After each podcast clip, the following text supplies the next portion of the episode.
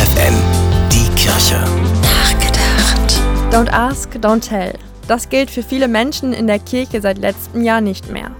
Denn vor einem Jahr ging die Initiative Out in Church mit einem lauten Knall an den Start.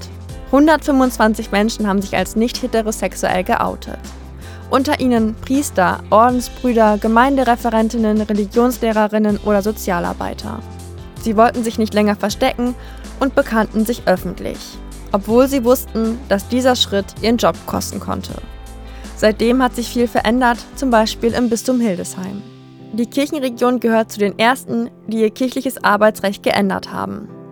Ab sofort müssen Mitarbeitende nicht mehr um ihren Job fürchten, auch wenn sie sich outen.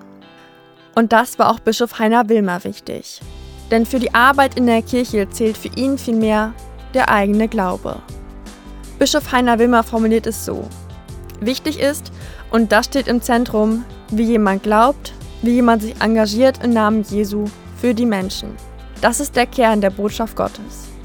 Tabea Kolbeck, FFN Kirchenredaktion.